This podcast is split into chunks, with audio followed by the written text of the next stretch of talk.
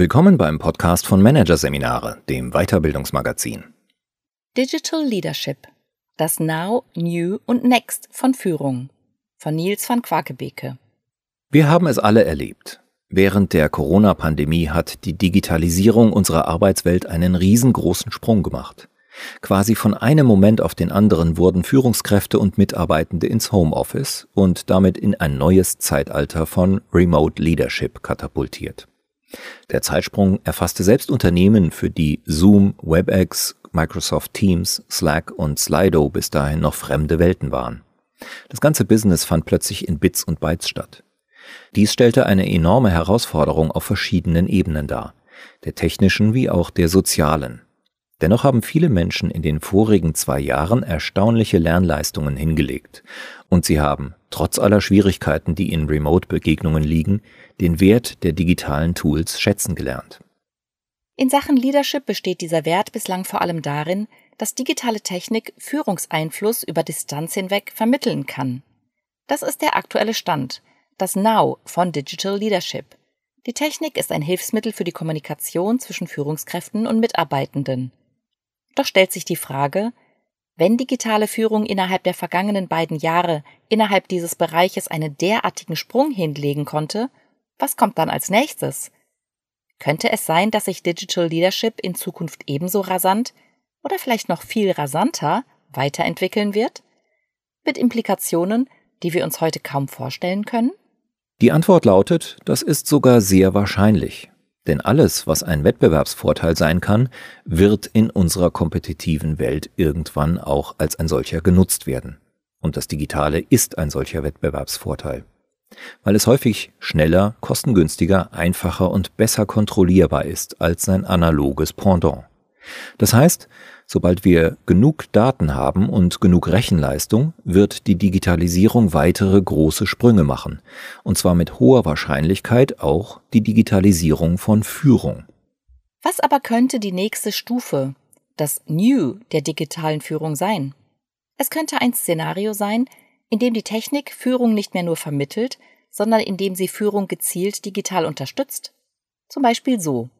In einem Zoom-Meeting sieht die Führungskraft nicht nur die Teilnehmerinnen und Teilnehmer der Sitzung, sie erhält von ihrem Assistenten, der Software, die permanent Gesichtsausdrücke, Körperhaltungen, Tonlagen und so weiter auswertet, nebenbei auch Hinweise wie diesen. Thomas verliert gerade das Interesse. Ergo könnte es klug sein, Thomas anzusprechen. Eine solche Entwicklung ist keine ferne Science Fiction. Tatsächlich gab es bei Zoom eine entsprechende Funktion sogar schon einmal. Allerdings wurde diese aus datenschutzrechtlichen Gründen wieder abgeschafft.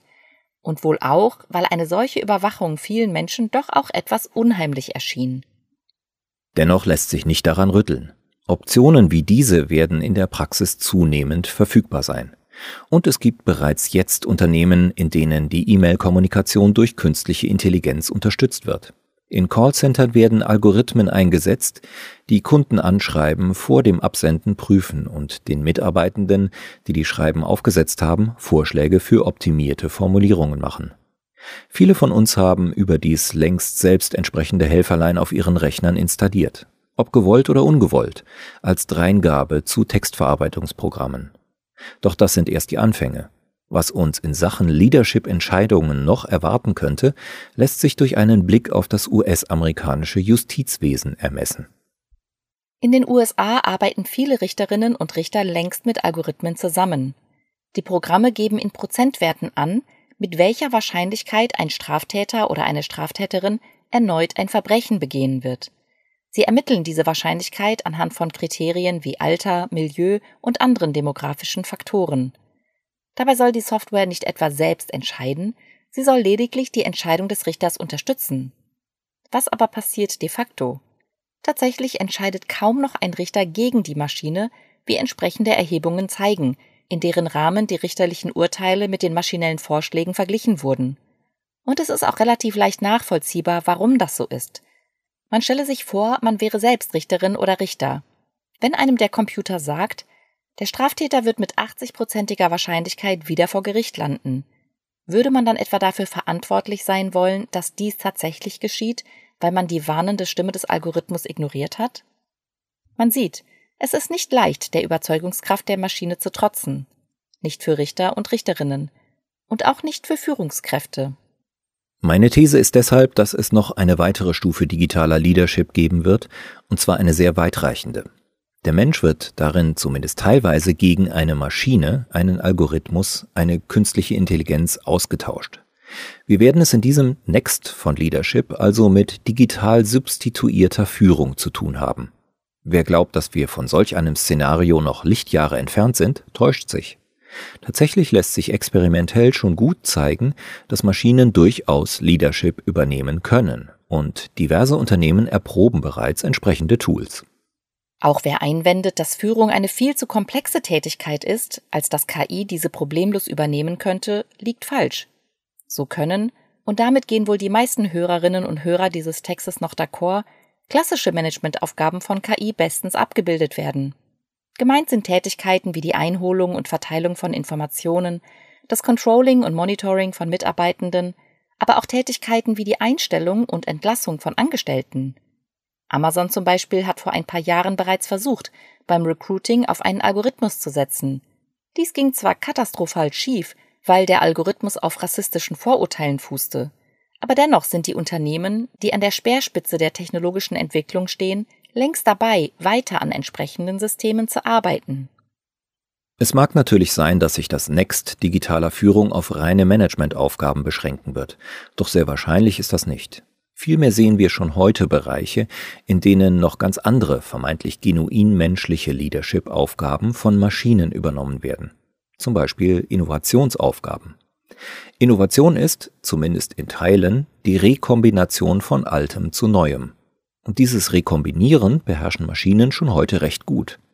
Sie können journalistische Texte schreiben, Romane erdichten, Musikstücke komponieren und Bilder malen ohne dass die Rezipienten hinterher erkennen, ob hier Mensch oder Maschine am Werk war. Das Next der digitalen Führung wird, darauf deuten die Zeichen hin, auch noch in weitere Domänen vordringen, von denen wir uns heute kaum vorstellen können, dass sie nicht Hoheitsgebiet menschlicher Führung bleiben werden, etwa die Strategiebildung. Zu bestimmen, wohin die Reise eines Unternehmens in Zukunft geht, gilt als Leadership-Aufgabe par excellence. Was aber ist eine gute Strategie? Sie ist eine Evidence-Based Strategy, das heißt eine Strategie, die auf Daten beruht, die extrapoliert werden, um lukrative Geschäftsfelder zu bestimmen, um Risiken zu minimieren und Gewinnmargen zu ermitteln. Will heißen, strategische Entscheidungen werden in Unternehmen auch heute schon datenbasiert getroffen, wobei die Erhebung und Auswertung dieser Daten in der Regel an strategische Unternehmensberatungen wie McKinsey, Boston Consulting Group und Roland Berger outgesourced werden. Im Grunde ist das, was die Consultants tun, aber eine Rechenleistung, die letztlich auch in einem Computer stattfinden kann. Und das viel effizienter und genauer. Das heißt, KI kann die Frage nach dem Wohin eines Unternehmens vermutlich früher oder später recht gut beantworten. Zumindest nicht schlechter als Menschen mit ihrer zuweilen intuitiven Art, sich der Materie zu widmen. Natürlich könnte man jetzt einwenden, dass letztlich alle Unternehmen in dieselbe Richtung rennen, wenn Algorithmen das strategische Wohin bestimmen. Und in der Tat, der Einwand ist berechtigt. Nur heißt das trotzdem nicht, dass dadurch automatisch menschliche Regelbrecher umso wertvoller sind. Denn auch die Maschine kann zum Regelbrecher werden. Sie wird dereinst vielleicht antizipieren können, was andere Maschinen tun und darauf wiederum reagieren.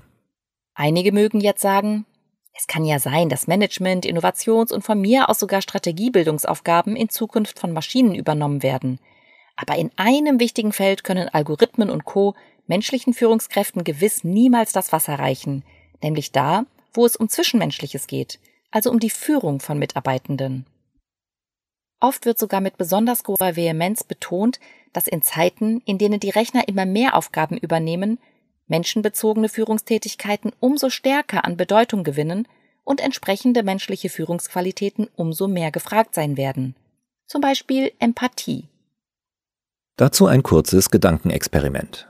Man ist Mitarbeiter oder Mitarbeiterin in einem Unternehmen und hat spontan ein persönliches Anliegen, das man gerne mit seiner Führungskraft besprechen würde. In Szenario 1 ist die Führungskraft ein Mensch mit vollem Terminkalender und deswegen gerade nicht abkömmlich. In Szenario 2 sitzt die Führungskraft als Algorithmus im Rechner und kann sofort mit ein paar Klicks in ein persönliches Coaching-Gespräch gezogen werden.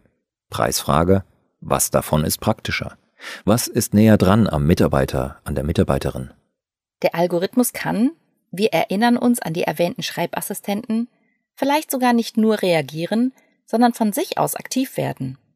Etwa, wenn er aus bestimmten Parametern ableitet, dass der Mensch vor dem Rechner gerade einen Leistungsknick haben könnte. Dann kann er sofort nachfragen, was los ist, erhält womöglich eine Antwort und kann ein Coaching-Gespräch mit dem Mitarbeiter, der Mitarbeiterin beginnen. Diejenigen, die nun einwerfen, dass so ein Gespräch gewiss nicht den Wert eines echten menschlichen Kontakts hat, muss sich erneut enttäuschen. Denn jahrzehntelange Erfahrungen aus der gut erforschten E-Therapy zeigen, dass solche Therapien von Patienten überraschend gut angenommen werden. Viele nutzen zum Beispiel lieber einen algorithmischen Therapeuten, als sich auf eine endlos lange Warteliste für eine Therapie setzen zu lassen. Und manche Therapieprogramme sind mittlerweile so gut, dass man kaum wahrnimmt, dass hier eine Maschine am Werk ist. Hinzu kommt, dass wir heutzutage dank Smartwatch und Co. schon derart daran gewöhnt sind, mit Technik zu interagieren und uns durch Technik motivieren zu lassen, dass die Hemmschwellen für solche Mensch-Maschine-Interaktionen merklich gesunken sind. Wobei sie in vielen Fällen nach Erfahrungen aus der E-Therapy ohnehin niedriger sind als die Hemmschwellen, sich einem Menschen gegenüber zu öffnen. Es besteht kein Grund anzunehmen, dass dies beim Einsatz eines Algorithmus, der zwischenmenschliche Führungsaufgaben übernimmt, anders sein sollte. Mal abgesehen davon, dass solch ein Algorithmus nie gestresst und immer für einen da ist. Stellen Sie sich nun noch vor, dass selbige Interaktion nicht rein schriftlich erfolgt, sondern über natürliche Sprache, die Wärme und Kompetenz ausstrahlt. In Unternehmen könnte die Betreuung durch Leadership-Algorithmen auch noch weit über das einzelne Individuum hinausgehen. So könnten Algorithmen beispielsweise die Aufgabe übernehmen, Mitarbeitende dazu anzuregen, sich zu verbinden.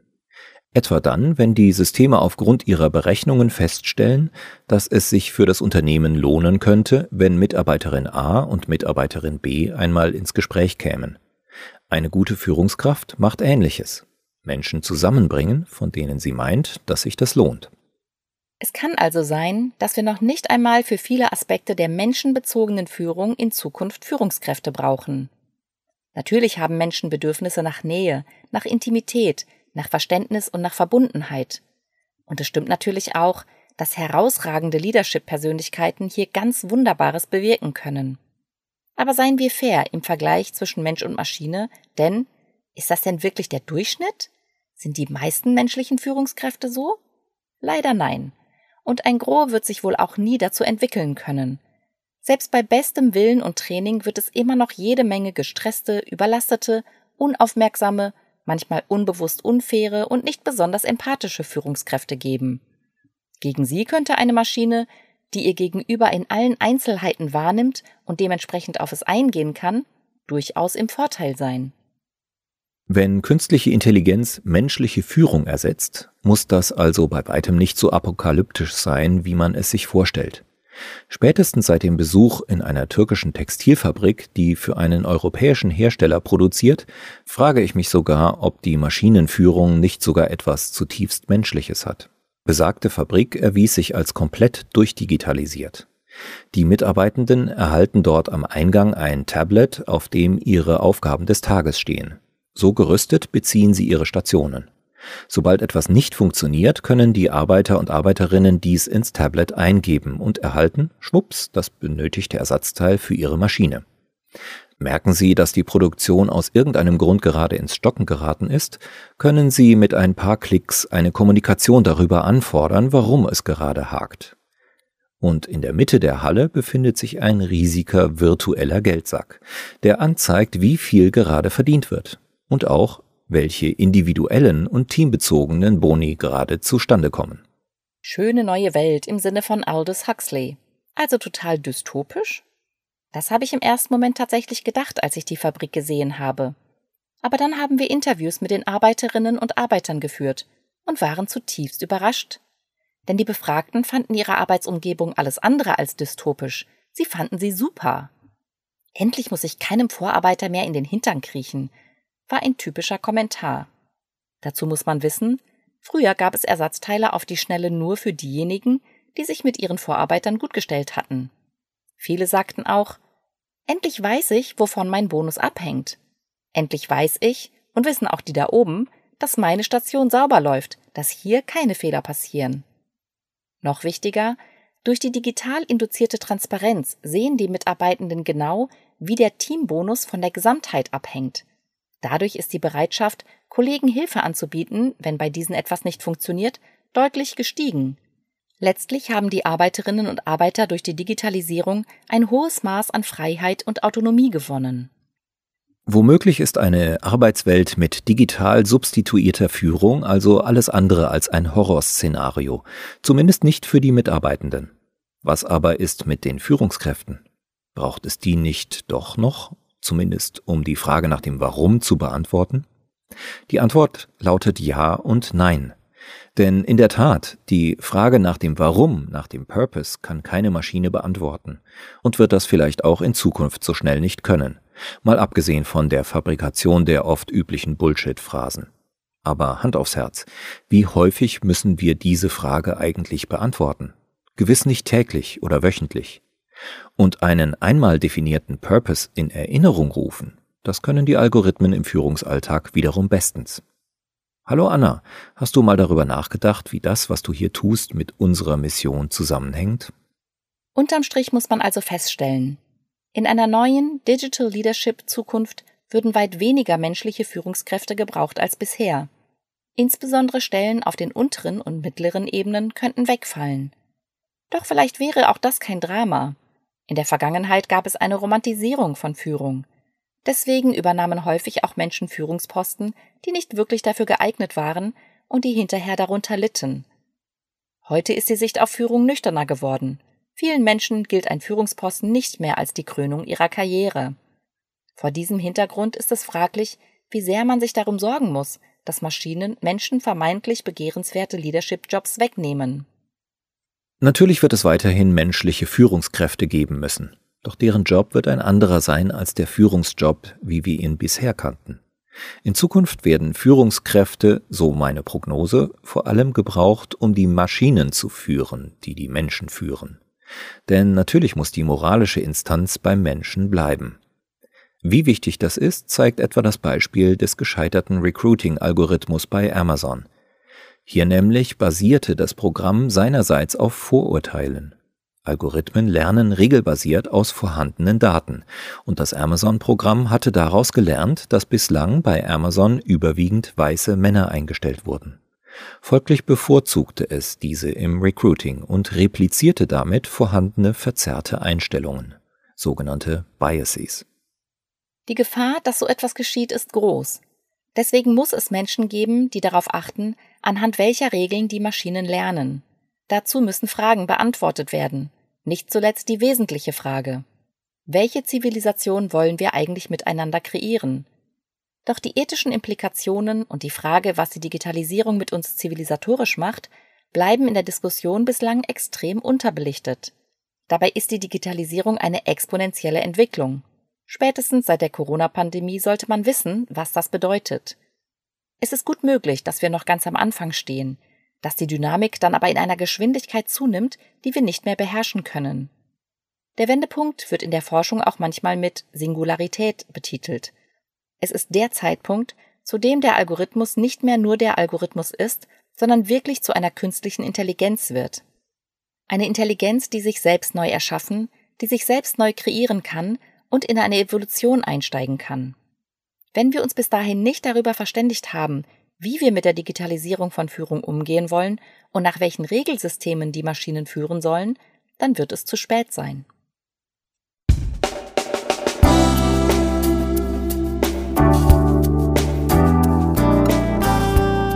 Sie hörten den Artikel Digital Leadership, das Now, New und Next von Führung von Nils van Quakebeke aus der Ausgabe Oktober 2022 von Managerseminare, produziert von Voiceletter. Weitere Podcasts aus der aktuellen Ausgabe behandeln die Themen Konflikte in Unternehmen, das Einmaleins der Problemkommunikation und Emotion und Transformation, verändern mit Gefühl. Weitere interessante Inhalte finden Sie auf der Homepage unter managerseminare.de und im Newsblog unter managerseminare.de/blog.